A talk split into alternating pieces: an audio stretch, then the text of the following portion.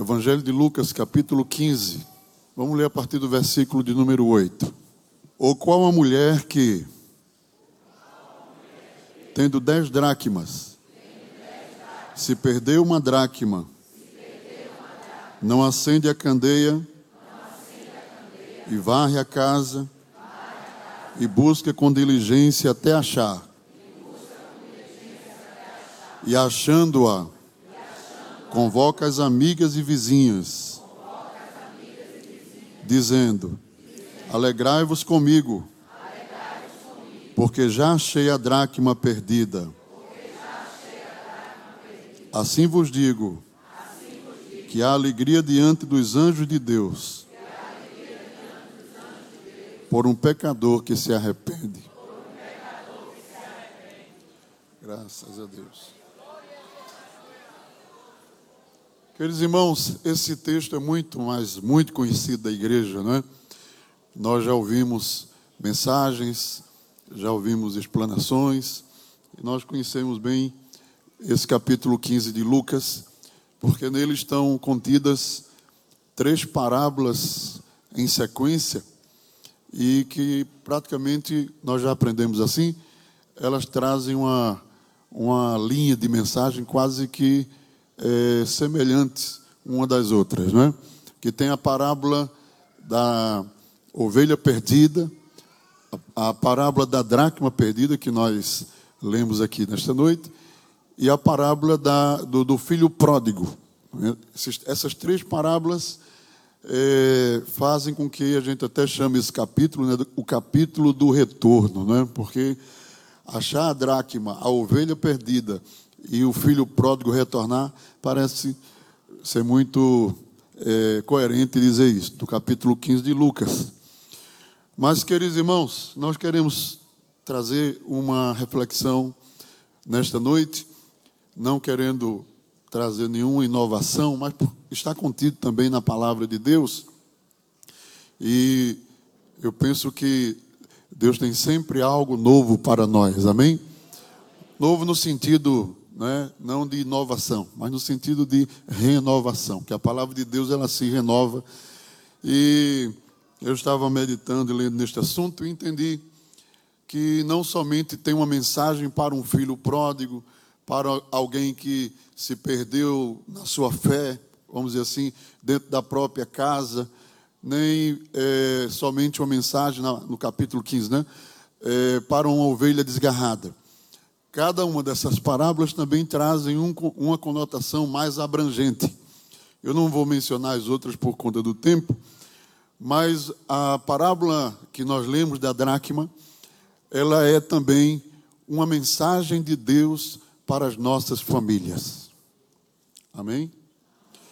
Então, é uma mensagem de Deus também para as nossas famílias. Então, é, irmãos, eu chamaria essa noite aqui esse tema de é, alertas de Jesus aos lares cristãos em tempos difíceis. Amém? Então, tem um desejo de Deus de falar ao nosso coração, de falar às nossas famílias, de falar aos nossos lares, de é, dirigir uma palavra de orientação. Eu sei que aqui tem pessoas já com muitos anos é, de vida conjugal, com filhos e netos, mas sempre tem aquelas famílias novas também que estão chegando e tem aquelas famílias de meio termo que também precisam, é, estão ainda com filhos jovens, adolescentes e precisam também é, ouvir a palavra de Deus. Mas, primeiramente, tem um alerta para mim. Essa mensagem falou comigo, falou ao meu coração. Então, queridos irmãos, é, a palavra de Deus aqui nos mostra que a parábola que Jesus contou a respeito da dracma, ela traz pelo menos três ênfases, três pontos centrais dentro desta parábola, e que são justamente os três alertas de Deus para as nossas famílias. Né? Então, irmãos, a primeira coisa que nós observamos no texto, quando nós lemos, é, nesta parábola, a Bíblia diz assim: Ou qual mulher que tendo dez dracmas, se perder uma dracma, não acende a candeia, varre a casa e busca com diligência até achar. Primeiro, primeiro ponto central dessa parábola é perdas. Vamos dizer comigo? Perdas. A parábola começa falando de perdas. Foi que aconteceu com essa mulher? Ela teve uma perda. É verdade ou não? Então, é o primeiro alerta de Deus para nós. E é interessante que a parábola menciona né, e fala é, do conjunto é, do, dos valores é, monetários de dinheiro que ela tinha. A Bíblia poderia ter dito três dracmas, duas dracmas, cinco dracmas, mas como na Bíblia nada é por acaso, a Bíblia ela é sempre, não é? ela é a, a, o mais profundo, a mais profunda construção de Deus aqui na terra é a palavra do Senhor. Amém? Nada está por um acaso aqui, tudo é providencial. Então, Jesus menciona dez, porque na cultura judaica é muito, era muito é, fácil de entender é, quando se, falavam, é, se falava de, desse número 10. Né? A cultura judaica ela interpreta a, a, os números. Né? Não vamos falar nisso aqui, porque às vezes tem gente que descamba para o lado meio errado. Né? Nós não somos numerólogos, mas a Bíblia tem uma mensagem em cada é, número que ela apresenta. Né? Você vai ver que sempre o sete está relacionado com Deus. Né? Sete igrejas, né? sete trombetas. Deus é o, o sete é o número da perfeição. Né? Se você vai para o número 3, é uma representação da Trindade. Tem vários aspectos na Bíblia que vai mostrar Deus, o Deus Trino em vários, vários momentos. E assim sucessivamente, né? O 2 tem uma representatividade de testemunho. Jesus sempre mandava, mandou de dois para pregar o evangelho. Abraão, quando subiu no monte, deixou embaixo quantos servos? Dois, como testemunhas. Quando Jesus subiu ao céu e foi assunto, apareceram quantos anjos? Dois, para dar testemunho, assim como ele foi, há de vir novamente para vós, sobre as nuvens do céu. Né? Na, na grande tribulação, que Deus não vai deixar o diabo sossegado. Né? A grande tribulação é o momento que Satanás vai ficar solto, livre, mas não vai ser assim, porque Deus vai mandar duas testemunhas para atormentar o reino do anticristo. Tem duas testemunhas, então dois é o número do testemunho, né? E dez, irmãos, na Bíblia, dez é o número que representa valores, representa é, é, valores. Nós vamos ver que há uma referência, por exemplo, na Bíblia várias referências, né? eu vou citar só algumas, né? Quando Deus quis dar a, a sua lei ao povo através de Moisés em tábuas, ele deu em quantos mandamentos? São dez mandamentos, porque fala de valores, são os valores que Deus estabeleceu para o reino. Né? Está lá, Deuteronômio capítulo 4, versículo 13. Meus irmãos, é, no, entre o povo judeu, quando necessitava de estabelecer um juízo, ou um tribunal, ou necessitar é, firmar um contrato. Era comum, era, era conhecido dos judeus de que o tribunal teria que ter pelo menos dez componentes, dez anciãos daquela cidade. E há uma referência nesse sentido no livro de Ruth, Ruth capítulo 4, versículo 2, quando Boaz assume o direito de remidor, mas tinha outro mais próximo, e ele fez primeiro uma interrogação aquele outro, para ver se ele queria ser o remidor de Ruth, mas ele disse, eu não vou ser que eu vou perder a minha herança, a minha linhagem, é, a herança, a linhagem vai ficar para a família dela, então não quero. Ele disse, então, o texto do capítulo 4, versículo 2 diz assim, repita comigo, então tomou dez homens dos anciãos da cidade e disse, assentai-vos aqui e assentaram-se. E ali ele estabeleceu o tribunal com pelo menos dez anciãos para confirmar o juramento de remidor que ele estava assumindo para remir a Ruth. Então, nós temos outro exemplo na Bíblia, porque Deus decidiu destruir Sodoma e Gomorra. E os irmãos lembram que ele disse: Não faria eu, faria alguma coisa sem antes avisar o meu amigo Abraão, sabendo que ele vai ser uma grande nação. Aí Deus, antes de ir para Sodoma e Gomorra, foi primeiro lá na tenda de Abraão e começou uma conversa com Abraão. Disse: Olha, eu estou vindo aqui porque a maldade de Sodoma e Gomorra subiu até mim e eu vou ver se é assim, porque se for, eu vou destruir Sodoma e Gomorra. E Abraão começou conversando com Deus e disse: Senhor, vai destruir o justo e o ímpio tudo junto. Se tiver 50 justos na cidade, ele disse: Abraão, se tiver 50, eu não vou destruir a cidade. Eu vou, mas volto. Disse, mas se tiver 45, se tiver 40, se tiver, e foi, foi descendo até chegar ao número de 10. Porque era o número do tribunal de justiça. Não haviam 10 justos naquela cidade, Gênesis 18, 32 e Abraão não interrogou mais a Deus, porque abaixo disso não era mais concebível.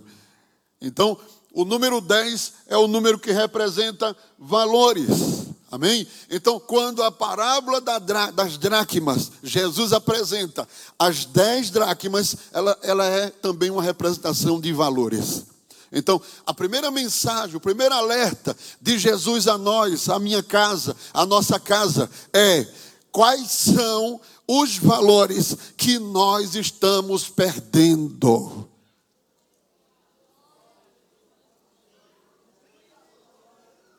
Aleluia. Precisamos estar atentos nesses últimos dias, porque, irmãos, não basta que o nosso adversário trabalhe dioturnamente para destruir as famílias, a família judaico-cristã, o modelo bíblico de família. Esse modelo está sobre mira, sobre ataque. 24 horas. A mídia, a, a, os intelectuais, a filosofia, as faculdades, os colégios, onde você for, nesse tempo, nosso modelo de família, a família cristã, a família formada pelo padrão bíblico, está sob ataque 24 horas sem parar, sem cessar. Aleluia. E se não tem ninguém, se só tem ataque, quem vai defender a nossa família? Quem vai cuidar da nossa família? A mulher que era dona daquela casa, irmão, porque nós estamos falando aqui da casa, né, que representa a nossa família. Ela se deu conta que uma das dracmas tinha se perdido, mas tinha nove, mas perdeu uma. Não podemos perder nenhum valor daqueles que Deus estabeleceu para a nossa casa, para a nossa família. E às vezes são coisas simples, coisas fáceis de entender. Não é muito complicado entender, não. São coisas simples, mas é preciso que nós estejamos atentos. Eu vou, se Deus permitir, nós vamos citar aqui alguns textos da palavra de Deus. E é, como eu falei, alerta, né? Eu sei quando fala de alerta, é, é assim, a gente fica só para ouvir, né? Mas quem sabe, né? Alerta às vezes desce com óleo também, com graça, né, irmão? Glória a Deus. Então, precisamos pensar em perda, em perdas, irmãos. Nós às vezes fechamos os olhos para algumas coisas, mas nós temos perdido muito daquilo que Deus deu a nós. Nós temos perdido muito. Efésios 6 e 2, começamos por aí. Uma das primeiras coisas que a gente não pode perder dentro da nossa casa, queridos irmãos, é o respeito às autoridades do lar. Papai e mamãe são os sacerdotes do lar. O pai é o sacerdote, a mãe a sua adjuntora. Pai e mãe são autoridades do lar. É uma, um dos pontos que nesse tempo estão atacando fortemente, né? Já tem até gente dizendo assim: pai e mãe não tem mais, é, não tem domínio sobre seus filhos. Quem tem domínio é a escola, a faculdade, é o Estado que vai dizer e os filhos são livres para escolher e, e desmoronar a autoridade familiar através do rompimento dessa disso que eu estou falando. Mas a Bíblia diz em Efésios 6 e 2, diga comigo: honra teu pai, honra teu pai. e a tua mãe, que é o primeiro mandamento com promessa. Nenhum filho, nenhuma filha será próspero, bem-sucedido e abençoado se não honrar seu pai, se não honrar sua mãe. Você pode ser inteligente, você pode ter muita astúcia, você pode desenvolver bastante, você pode crescer bastante, mas a bênção de Deus não estará sobre você. Se você não aprender a honrar seu pai e a sua mãe, porque a Bíblia diz que esse é o primeiro mandamento com promessa: honra teu pai e tua mãe, para que sejam prolongados os teus dias sobre a terra. Aleluia. Colossenses 3 e 20, diz, diga comigo: Vós filhos, obedecei em tudo a vossos pais. Diz o texto, porque é agradável ao Senhor.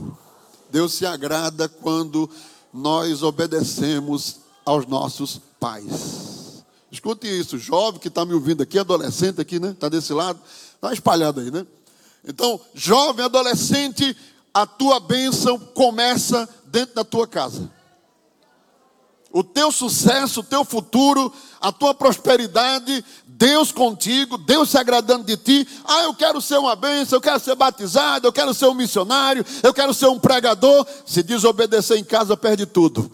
A bênção começa com obediência a pai, obediência a mãe. Se não obedece pai e mãe, não pode obedecer o Espírito Santo, não vai obedecer a Deus, não vai obedecer o patrão, não vai ter bênção nem promessa dirigida para a sua vida.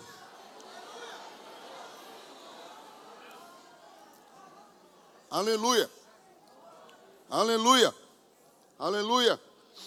Então, dentro de casa, irmãos, primeiro, uma dracma que nós não podemos perder. Não é? Hoje, muitas vezes, essa autoridade é corrompida pela própria permissividade paterna e materna. Primeiro, existe o lado não é, da, da desobediência do filho, da desobediência da filha. Existe isso. É? Oremos a Deus para que Deus repreenda esse comportamento, né? Mas também, por outro lado, existe também hoje um, uma, uma autopermissividade paterna e materna que estraga, queridos irmãos, esse princípio, corrompe esse princípio de autoridade. Não é? O pai cria o filho, cria a filha, adolescente ou criança, vai deixando, deixa ela fazer tudo o que quer. E se qualquer um disser qualquer coisa, ele vira uma onça, uma fera contra aquela criança, contra aquela pessoa, contra o diácono, contra a dirigente do ciclo de oração infantil, contra quem quer que seja que vá e repreende, porque o menino está fazendo trela mesmo. Não fale do meu filho, não, se você falar do meu filho, você vai ver o que vai acontecer. Dê graças a Deus, minha irmã, que tem alguém corrigindo o seu filho, vai ajudar ele a ser crente e andar na casa de Deus. Agora, muitas vezes faz isso diante do filho, na frente do filho, diz, diz é, qualificando quem tem autoridade para repreender e vai criando um menino mimado e vai criando uma menina mimada. Quando esse menino chegar a uma certa idade, essa menina, ela diz: Eu nunca obedeci ninguém, também não vou obedecer você. Porque não adianta querer controlar depois que já está grande e anda para todo lado e faz tudo o que quer. Tem que começar controlando em casa devagarzinho, em casa, pequeno. Não faz, não faz isso, não faz aquilo, coloca limite, chama, corrige, ensina. Chega na igreja, viu? Você vai fazer assim, vai ser assim, vai ser assim. Vai dar todas as coordenadas e vai crescer um adolescente, uma bênção. Irmãos, Outra ideia errônea, né, que eu já falei até aqui uma vez com os jovens aqui do Tempo Central, numa oportunidade que o pastor nos, nos conferiu, que existe essa filosofia, diz assim, a adolescente, irmão, é o, é o período mesmo da rebeldia. E tem mãe e pai que diz isso ao menino. O menino nem sabia disso. Aí o pai e a mãe é que diz, não, a adolescência é a época que os filhos viram tudo de cabeça para baixo. Aí o menino, se é, ah, então. E não existe isso em lugar nenhum, em literatura nenhuma. Irmãos, olha, esse nome adolescente é um nome novo, moderno. Isso não existia. Por quê? O que é adolescência? Adolescência foi uma fase que surge. Uma explicação rápida aqui. Posso falar, irmão? Olha, explicação rápida. É uma fase que surge depois da Revolução Industrial. Por quê? O que, caracterizava a infância e a idade adulta? O casamento e o trabalho. Então, a criança vinha com 15 anos, naquela época, é, casava muito cedo. Eu não sei os irmãos, mas minha avó casou cedo demais 16, 15. Tem, tem muita história dessa por aí, eu não tenho. Lá no interior. Por quê? 15 anos, aí casava. Casou, é adulta. Né? E o filho ia para o comércio do pai, ou ia para ia para agricultura trabalhar. A partir do momento que ele pegava na enxada, a gente tinha aqueles meninos de 15 anos, pareciam um velho, né? Tudo dono de casa, sério, resolvia tudo. Com a revolução industrial mudou tudo. Por que mudou? Porque agora a indústria exigia um preparo. Então, esse adolescente que já era um, um dono de casa, quando ele pegava na enxada, ele não, agora tinha que ir para a fábrica. Mas para ir para a fábrica, ele tinha que se qualificar. Isso levava mais tempo, ele tinha que fazer um curso para aprender a mexer nas máquinas. E levou mais tempo. Levando mais tempo, ele não entrou na fase adulta. A moça de 15 anos também não casou, porque ele também não tem condição de casar agora. Aí vai esperar ele se preparar, entrou na, na indústria, aí agora ele casa. Começaram a casar com 20, com. E esse essa diferença aí do meio não tinha nome. Aí chamavam indolência, o tempo do sono, da preguiça, uma coisa assim. E daí surgiu o nome adolescência, só um nome, não tem nada a ver. O que caracteriza a estrutura da pessoa é aquilo que você impõe para ele fazer. Tem tanto adolescente aí que tem cabeça de velho. Agora, trate ele como, como um, um desvairido, bote na cabeça dele que ele vai ser também. Então, irmãos, nós não podemos aceitar o modelo do mundo, não podemos aceitar, não, pastor, porque agora já está com 15 anos, ela tem que sair com as amigas dela sozinho. Você vai, eh, às vezes, vai num shopping, numa loja, vê aquele monte de adolescente e tudo, um solto, sem eu não sei o que é, onde é que está a cabeça de um pai, de uma mãe, que, que permite uma coisa dessa. Vai para casa de não sei quem, passa dois, três dias, dorme volta, ninguém sabe o que aconteceu por lá. Não! Sua filha dorme na sua casa 24 horas com você. Não tem cama na sua casa para dormir, não. Não tem lençol para dormir na tua casa, não. Que negócio é esse? De estar tá mandando ela dormir na casa de A, de B, de C. Ah, pastor, vai ter a festa do pijama. Festa do pijama é na casa do pai e da mãe com o pai e a mãe olhando de perto se está dentro do quarto.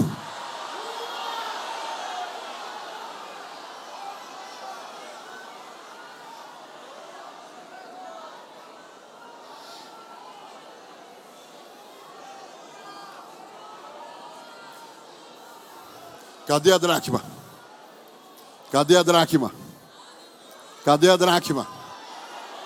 Cadê a dracma? Vai buscar a dracma que se perdeu, irmão. Vai buscar a dracma que se perdeu, irmão. Salva o teu filho enquanto tu podes. Ah, esse negócio desse esse pai ser muito assim, é, é muito controlador.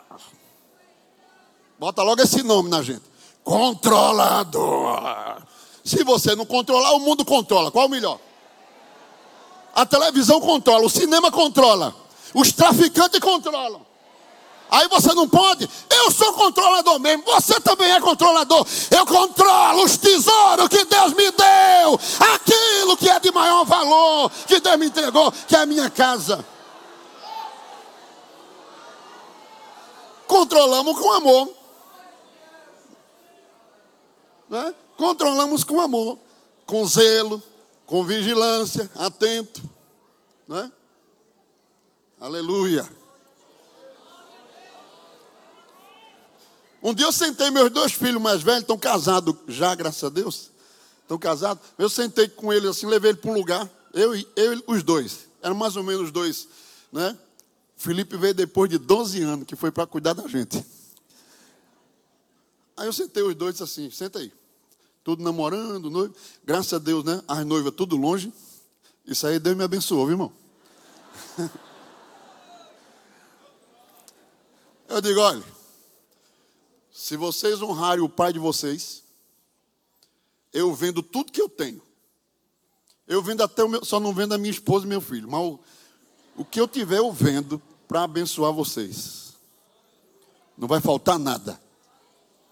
Dentro do que eu puder, do que eu posso, né? De pobre, né? Estão me ouvindo? Agora, se não honrar o pai de vocês, só vai ter a minha bênção na casa e você resolva para lá. Escolham. Ele ficou olhando assim, com o olho arregalado assim. Nunca tinha me visto dizer isso. Mas eu fui firme. Claro que a gente, mesmo assim, a gente termina ajudando, né, irmão? Mas tem hora que você tem que dar um choque assim de realidade nas, nas pessoas. Entendeu? E teve mais assim. Me levantei e disse: pronto, vamos embora. E ficou tudo assim. Passaram uma semana passando por mim assim, até com medo. Rapaz, eu acho que eles disseram assim: nunca vi meu pai dizer um negócio desse, não. Honre seu pai e sua mãe. Honre seu pai e sua mãe. Honre seu pai e sua mãe. Se multiplicarão os teus dias na terra e Deus vai te abençoar. Amém? Os adultos, irmãos, seu pai está velhinho, sua mãe está velhinha, bença pai, bença mãe. Não é assim? Vai lá saber dele, cuida dele. Aí ele tem a aposentadoria dele, não interessa, leva a feira porque ele economiza a aposentadoria. Você tem condição, Deus te abençoou, faz uma feirinha, leva a feira para o teu pai. Entrega na casa dele, cuida dele. Aleluia, cuida dela, compra o remédio dela. Ah, meu filho, o médico passou um remedinho aqui para mim. Não compre, não, minha mãe, deixa que eu vou levar seu remédio. Não, mas eu tenho aqui meu dinheiro, guarde seu dinheiro para a senhora. Eu vou comprar porque eu quero comprar.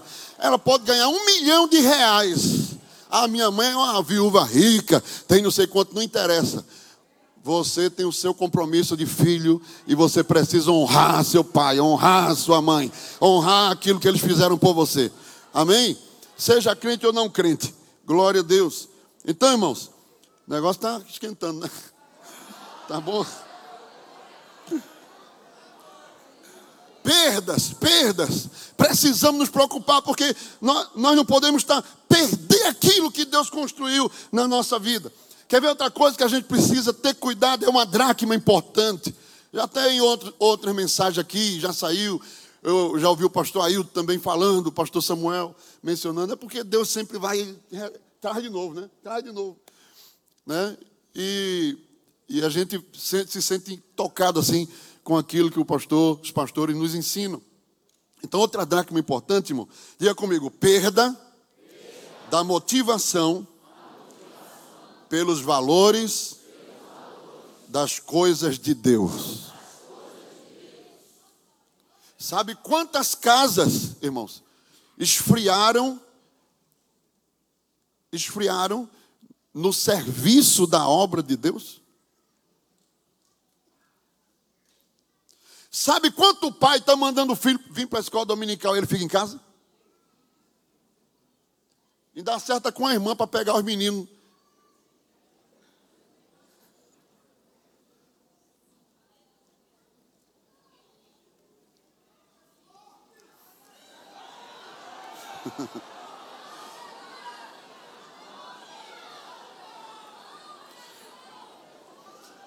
criança, olha, criança, ela não tem noção do que é oração. Do, às vezes a criança assim, eu não, não vou, não quero não. Ah, tá bom, tá bom, bebê. Você não, você não quer ir para a igreja não? Quero não. Hoje não quero ir para a igreja não. Tá bom, mas a gente vai assim mesmo, tá bom? Mas eu estou dizendo que eu não vou, papai. Tá bom, vamos, pega na mão, já está na hora, está chegando a hora, vamos. Aí quando chega aqui, está a maior liga do mundo, e se abre, não está nem aí. Aquilo é coisa assim de criança, coisa que. Aí o pai diz: não, ela disse que hoje ela não quer ir para a igreja.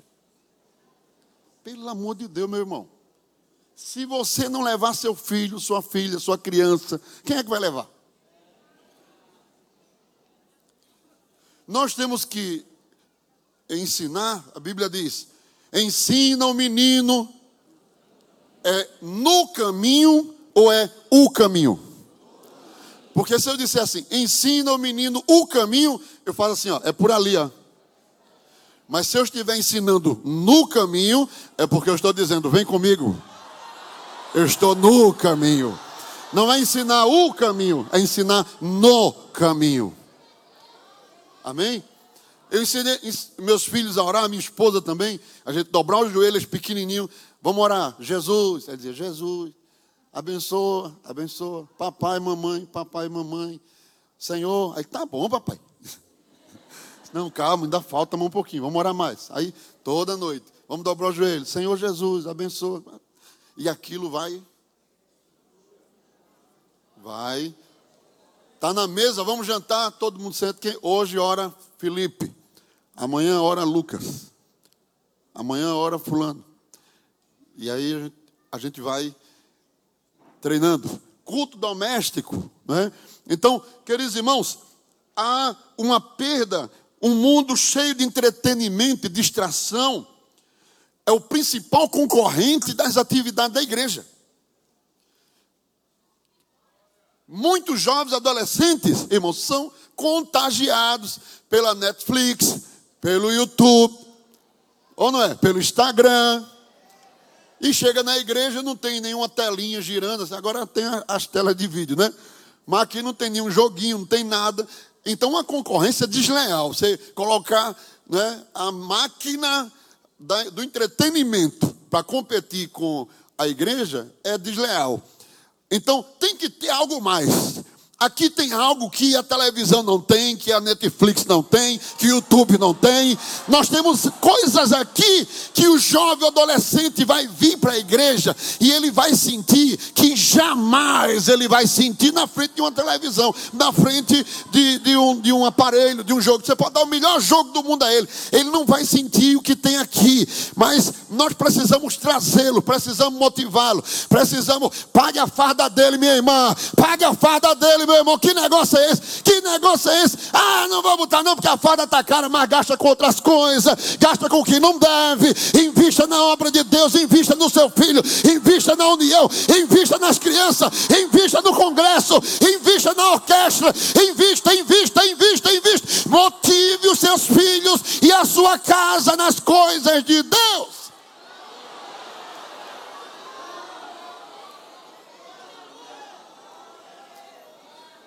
Ah, mas tem muita coisa, é domingo, é segunda, é terça, é quarta, é quinta, e você está achando ruim? Eu estou achando que tem pouco. Eu disse até o jovem aqui um dia desse, nós vamos fazer o proje sempre. fazer não. Eu vou sugerir ao pastor, pastor, proje sempre, porque proje é férias, irmão, está assim o ciclo da oração. Por aí, ó. Aqui também é uma benção. Graças a Deus. E, e, se não tivesse uma atividade dessa, nosso pastor desenvolveu junto com, com as equipes que ajudam ele. Não é? Nós vamos ter agora o simpósio de doutrina, aí, aí já sai, tem congresso de adolescente, depois tem. Aí tem gente que acha ruim. Enjoou de Jesus, quer tirar férias de Jesus, irmão. Eu não sei como é que crente tira férias de Jesus. Não, eu quero tirar férias, que eu não quero saber de culto, não quero saber de igreja, não quero saber de hino, não quero saber de louvor. Misericórdia, se desviou. Porque uma, uma quer tirar uma férias para descansar as pernas, ou as costas, deitar numa rede. Mas como é que você faz? Você deita na rede com a Bíblia no colo. Assim, é.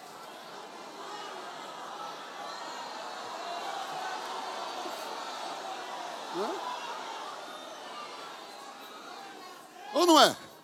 Você está lá na casa de praia, né? Realmente pegou uns dias de descanso, precisa. Aí está dentro de casa. Eu sei que eu era.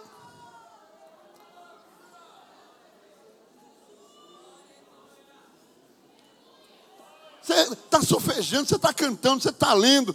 Tem hora até que a graça de Deus, né? No meio da casa assim, vocês já sentiram isso. Você está andando assim, aí desce aquela graça de Deus no coração assim. Eita, coisa boa. Ou não é? Como é que tira a férias de Jesus? Nunca tirei, irmão. Crente cansado de culto, cansado de oração, cansado de Bíblia, cansado de leitura, cansado de estudo, cansado de doutrina, cansado de louvor, cansado do coral, cansado da mocidade, está desviado. Porque quanto mais culto, mais a gente se alegra. Quanto mais igreja, mais a gente se renova. Quanto mais. Quem é que não quer estar num culto desse aqui, pelo amor de Deus? Me diga, irmão. Aqui estamos sentindo a graça, a presença, o renovo. Deus conosco aqui. Não podemos perder essa dracma dentro da nossa casa. Vamos, meu filho, vamos se arrumar, vamos se arrumar. Está chegando a hora da doutrina. Te arruma 5 horas da tarde, está tomando banho, já está passando a roupa. Ou não é? Se tem muita gente em casa, faz logo o turno do banheiro, só, só tiver um banheiro.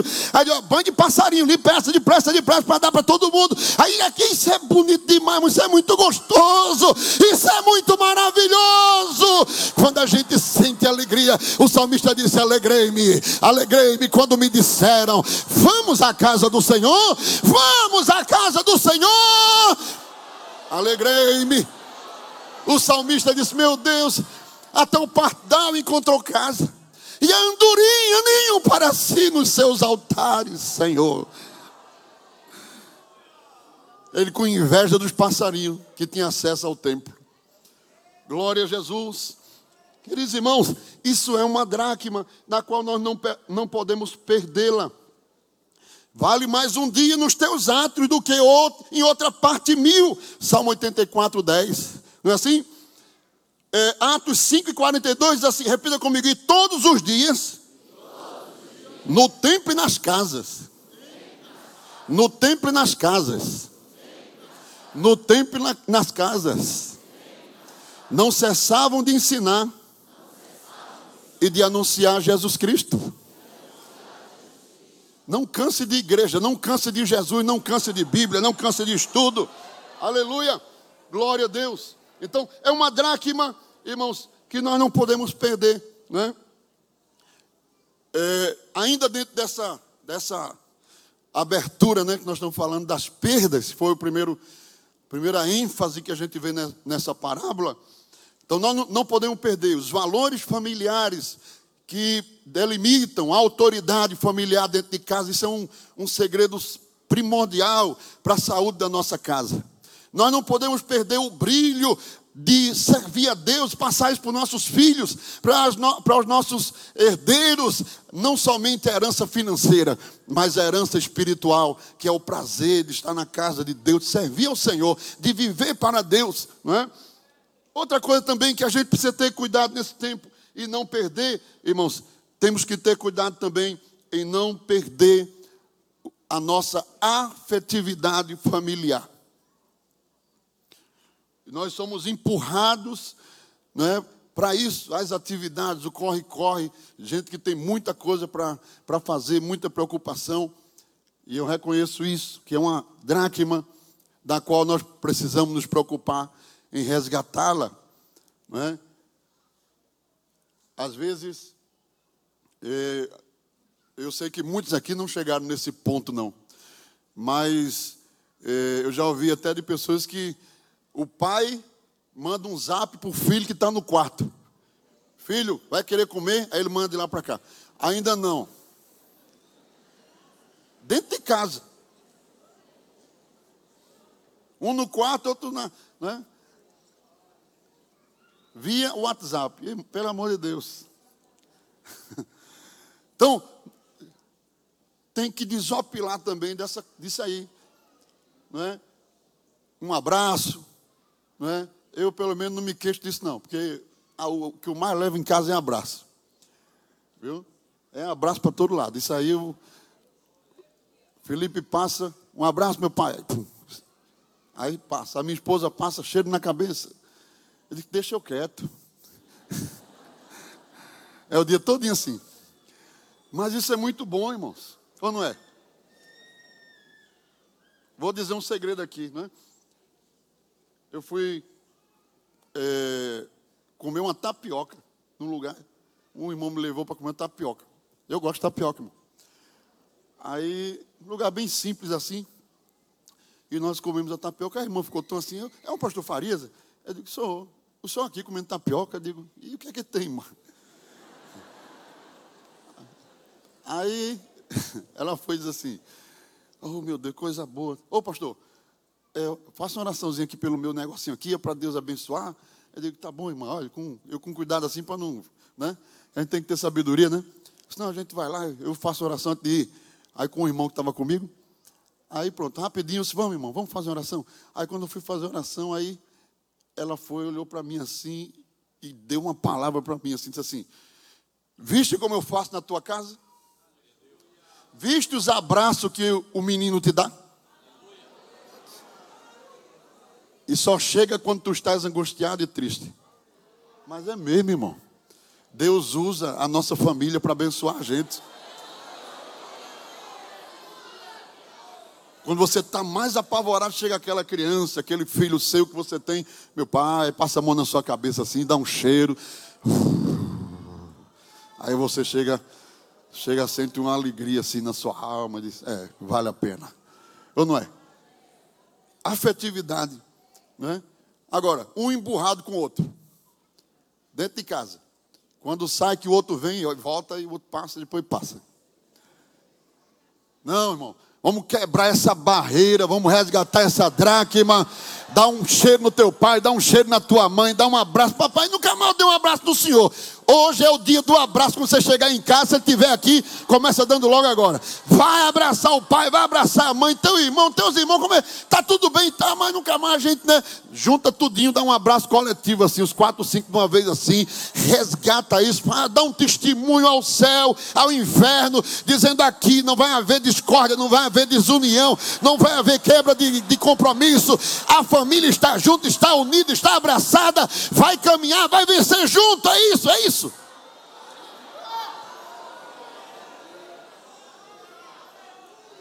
Aleluia. Aleluia. Segunda coisa que a gente precisa, irmãos, estar atento dentro dessa parábola. A Bíblia, o texto diz, de Lucas, que nós tomamos aqui nesta noite. Aleluia. Quem está recebendo aí do Senhor? Quem está recebendo? Então, perdeu, perda, né? Perdeu a dracma. Aí o texto diz: E acendeu a candeia. Diga, e acendeu a candeia. O segundo alerta de Jesus é: tem escuridão na casa. É verdade ou não é? Por que foi que acendeu? Diga comigo: tem escuridão na casa. Outro alerta de Deus para nós. Cuidado com a perda dos valores. Tem outros aqui, né? Os irmãos vão ler em casa, Deus vai dirigir vocês. Tem muitos valores dentro da família. E o segundo alerta de Deus é: cuidado com a escuridão dentro da sua casa. Aquela casa estava predominantemente em trevas, em escuridão era necessário acender uma luz urgente. Aleluia. A Bíblia dá muitos exemplos, né? dá muitos, é, traz muita mensagem para nós alegórica e real também. Né? Um, um, desses casos é o caso da casa de, de Jacó, em Gênesis 35 e 2. Diz: Então disse Jacó à sua família e a todos os que com ele estavam: Diga comigo, tirai os deuses estranhos que há no meio de vós, e purificai-vos, e mudai as vossas vestes.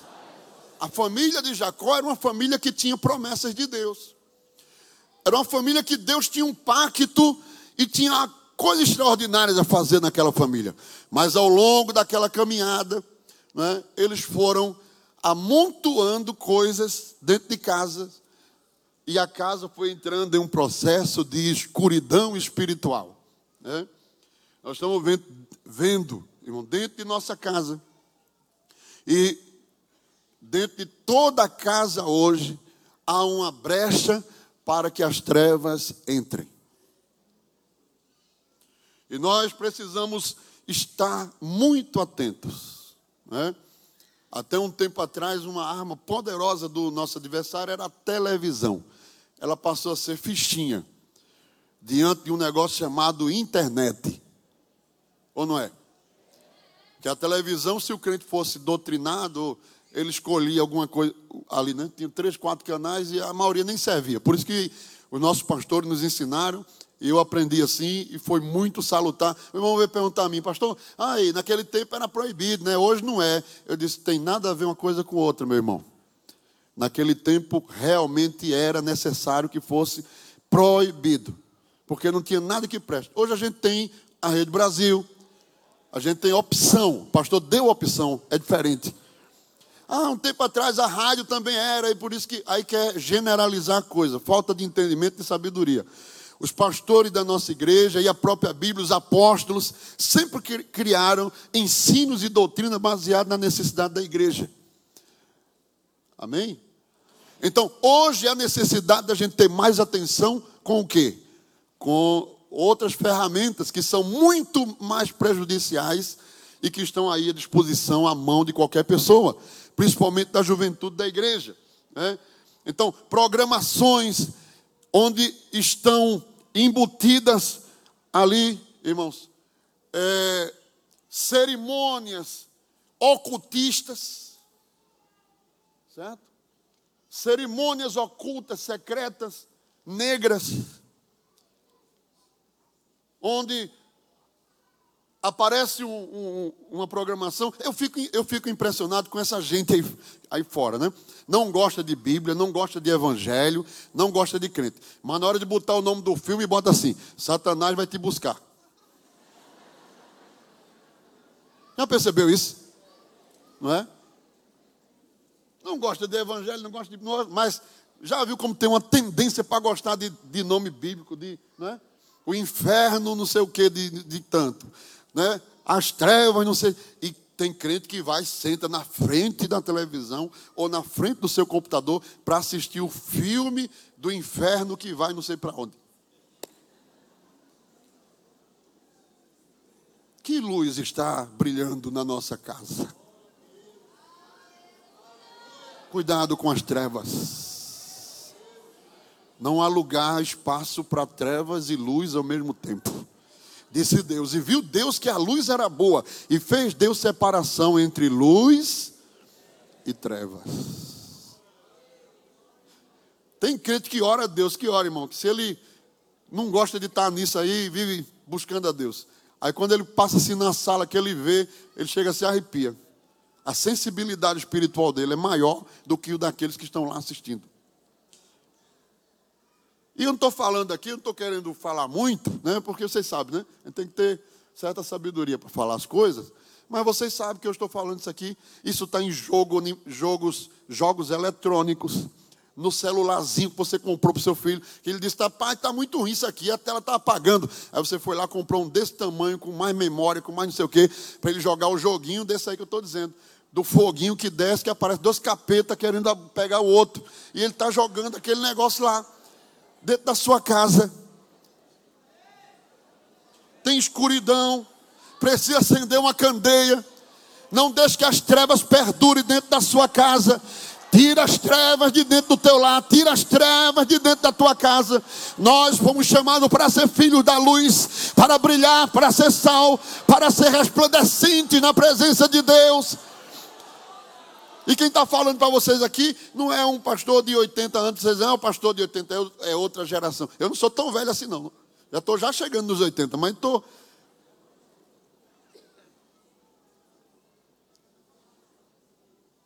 Estou dizendo isso porque a gente vê, irmãos. Tive um problema muito sério no lugar que eu trabalhei, alguns irmãos, talvez até, se eu estou falando aqui, talvez alguns que escutem vão associar, mas no lugar que eu trabalhei, uma hora da madrugada ela vai ligando para mim, para minha casa, porque estava um monte de gente numa casa lá e uma moça totalmente fora de si e envolvida em coisas ruins espirituais. E o irmão ligou e disse assim: Ah, pastor, está aqui adivinhando a vida de todo mundo. Mas sabe o que é? Trevas. Fizeram a limpeza lá na, no ambiente daquela família, o que tinha de coisa, de música rap, é, rock, rap, metal, sei lá, é, hip hop, sei lá, é isso? Hop, hoop, não sei, alguma coisa assim. certo? Que a pessoa bota o, o fonezinho de ouvido aqui, ó, você pensa que ele está escutando Álvaro Tito, ou está escutando, sei lá, Armando Filho. Ele está no hip, hip, hoop, rap, hoop. E as trevas entrando, e as trevas entrando, e as trevas entrando, e as trevas estão tomando conta, dominando tudo. Chegou o tempo do alerta de Deus para nós. Preparemos a nossa casa, limpemos a nossa casa, acende a candeia nesta noite na tua casa, varre tudo, tira tudo, arranca tudo, limpa tudo. Aleluia, aleluia. Salmo 88, versículo 18: Afastaste para longe de mim amigos e companheiros. Diga comigo, os meus íntimos amigos são trevas. Quem é que está indo dentro da sua casa? Quem é que está visitando a sua casa? Ah, mas ele é tão bonzinho, ela é tão boazinha. E é. Quando ela sai dali, ela vai para onde? Vai para culto? Não, vai não.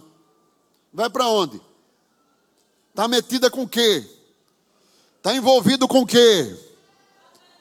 E dentro da sua casa, 24 horas, 24 horas, 24 horas, 24 horas metida ali, trevas. Não é? Você chega em casa, às vezes, de algum. De, de, já cheguei em casa de, de crente, que tinha uma estatuazinha de um bichinho gordinho assim, né? Uma roupa lá, num instante assim, eu olhei assim, eu digo, não é possível que seja. Um negocinho assim gordinho. Eu fui até perto assim para olhar direitinho para ver se era. Não é que um crente vai coloca um negócio desse na sala dele, né? Entendeu? Vocês estão entendendo o que eu estou falando, né? Não é porque é só uma decoração, isso não tem nada a ver. Às vezes está lá o, os faraós do Egito, assim, né? Aquele bicho feio com a cabeça de cachorro, assim, do Egito. Não é porque eu comprei não sei aonde, eu botei ali. Meu irmão, não me dê isso de presente, não, porque eu, eu não boto na minha casa, não. Ah, porque eu fui no Egito, pastor, traga uma, uma roupa, traga um sapato. No Egito tem sapato, irmão? Tem. Compra o sapato, mas não traga esses bichos feios para mim, não. Porque a minha casa é luz, a minha casa não foi feita para isso. Nós temos que ter lá o Salmo 23, a gente tem que ter lá Bíblia, as paredes tudo limpinho feito aqui, ó, não tem nada não. Parece coisa pequena, irmão, mas Deus me tocou para falar isso aqui. Aleluia. Aleluia. Louvado seja o nome do Senhor para sempre.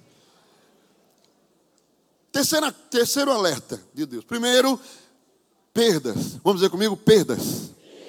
Segundo, escuridão. E terceiro, diga, lixo. Porque a mulher diz assim: varreu a casa. Ora, toda dona de casa sabe, varreu por quê? Varreu por quê? Tinha lixo dentro de casa. Né? Rapidinho.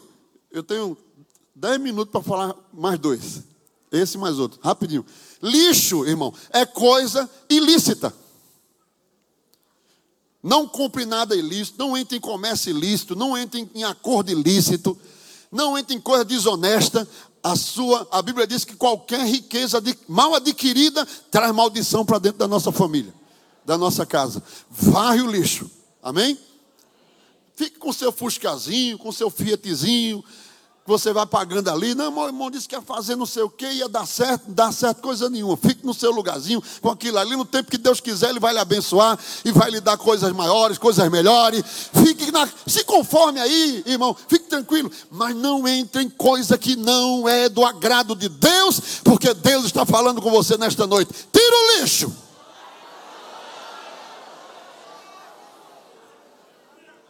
Isaías 3,14: O Senhor vem em juízo contra os anciãos do seu povo e contra os seus príncipes, e é que foste vós que consumiste essa vinha, o espólio do pobre está em vossas casas. Isaías 3,14. Abacuque 2 e 9. Ai daquele que ajunta em sua casa bens mal adquiridos, para pôr o seu ninho no alto, a fim de se livrar da mão do mal. Está bem claro isso aqui, não é? Então, lixo, coisa ruim. Amém? Então, a casa fala de é, perdas, a casa fala de escuridão, a casa fala de lixo. E por último, para a gente concluir, a casa também fala de banquete. A Bíblia diz achamos a dracma. E agora? Agora vamos fazer uma festa. Vamos fazer um banquete. Aleluia. Glória seja dado o nome do Senhor para sempre. Será que um crente pode viver uma vida alegre, cheia de Deus, feliz, satisfeito? Ah, mas não tem dinheiro. Como é que tu vai ser feliz sem dinheiro, irmão? Hã? E você não tem um, um sei lá, um, um, não é dono de banco. Como é que você vai ser feliz se não é dono de banco? Quem é a alegria do crente? Quando ele completa aquilo que Deus espera dele. A dracma que estava perdida foi achada e completou. Lembra que eu falei que são valores? São valores. Quando a gente está bem na presença de Deus, irmãos, há uma alegria de Deus que toma conta da nossa vida, da nossa alma. Você pode não ter nada, está faltando, está apertado, está difícil, mas estou tão feliz. Ô irmão, eu estou tão feliz hoje. Hoje é o dia que eu saí de casa mais apertado. Mas eu estou tão feliz porque eu sinto a presença de Deus na minha vida. Aquela mulher convocou as vizinhas e a alegria de crente contagia os outros. Quando a sua casa tem alegria, quando a sua casa é abençoada, quando a sua casa tem Deus nas, com você lá, Deus está contigo, aí é, é, é, perceptível. Quem está ao redor percebe, vê, vê o teu rosto, vê o semblante dos teus filhos, vê. Às vezes até Deus dá um brilhozinho assim, que você tem aquela roupa, faz uns 10 anos que você está com aquela roupa. Passa o ferro assim, ajeita quando sai na rua, irmão de menino, roupa nova. É não, é porque o Espírito Santo deu um brilho assim. Você está dentro da alegria, dentro da vontade de Deus, dentro do projeto de Deus. E quando a gente está dentro do projeto de Deus, até as coisas difíceis, elas contribuem para o bem. Diga comigo, contribuem para o bem daqueles que amam a Deus. Nós temos motivo para sair daqui dando glória, aleluia, felizes, satisfeitos. Nós temos salvação, nós temos Jesus, nós temos Espírito Santo, nós temos um pastor, nós temos uma igreja, nós temos a graça, nós temos a presença, nós temos Deus conosco, nós temos o nosso futuro garantido. Tem banquete de Deus preparado dentro da nossa casa. E veja que o banquete ficou para o final né? tirou o lixo, tirou a escuridão, tirou, achou aquilo que estava perdido, termina com festa. Aleluia. E é interessante que as três parábolas, todas três, termina com uma festa. O homem fez uma festa porque achou a ovelha, o outro fez a festa porque o filho voltou, e a, ela fez a festa porque achou a dracma. Quer, quer acreditar nisso que eu vou te dizer aqui nesta noite? Vai terminar em festa a tua história vai terminar em banquete celestial. Levanta a tua mão, não desanima, não desanima, não, minha irmã. Te alegra no Senhor, serve ao Senhor com alegria, serve ao Senhor com alegria. Regozijai-vos, mais uma vez digo: regozijai-vos, disse o apóstolo. Se alegre, vai passar a luta, vai passar a prova, vai passar a adversidade, vai passar o tempo ruim, e Deus vai fazer a gente sentir alegria no céu, no meio das tribulações, das adversidades, porque quando a gente obedece e faz o que Deus quer, termina em festa. Eu já estou preparando o meu coração para dar o culto de ação de graça. Eu já estou preparando. Vai ter só bolinho de bacia mesmo, aquele bolinho de bacia e uma chuquinha assim de, de Guaraná, não tem problema. Mas que a alegria vai ser dobrada, vai, vai ser grande. Nós fomos chamados pelo Senhor para que dentro da nossa casa tenha alegria. O, o Salmo 148 é, diz, é o Salmo da família, né? Diz: Assim será abençoado o homem que teme ao Senhor. Diz a Bíblia. Diz: Feliz, diga comigo, feliz, feliz. serás. Diga aí para quem está do seu lado: Feliz serás. Feliz serás. Feliz serás. Feliz serás. Feliz serás. Feliz é quem está com Jesus. Feliz é quem está na igreja. Feliz é quem serve ao Senhor. Feliz é quem é crente. Feliz é quem tem o nome escrito no livro da vida. Feliz é quem está esperando o arrebatamento a qualquer momento. Feliz, feliz. A banquete de Deus na vida de quem serve ao Senhor com alegria. Recupera a tua dracma nesta noite.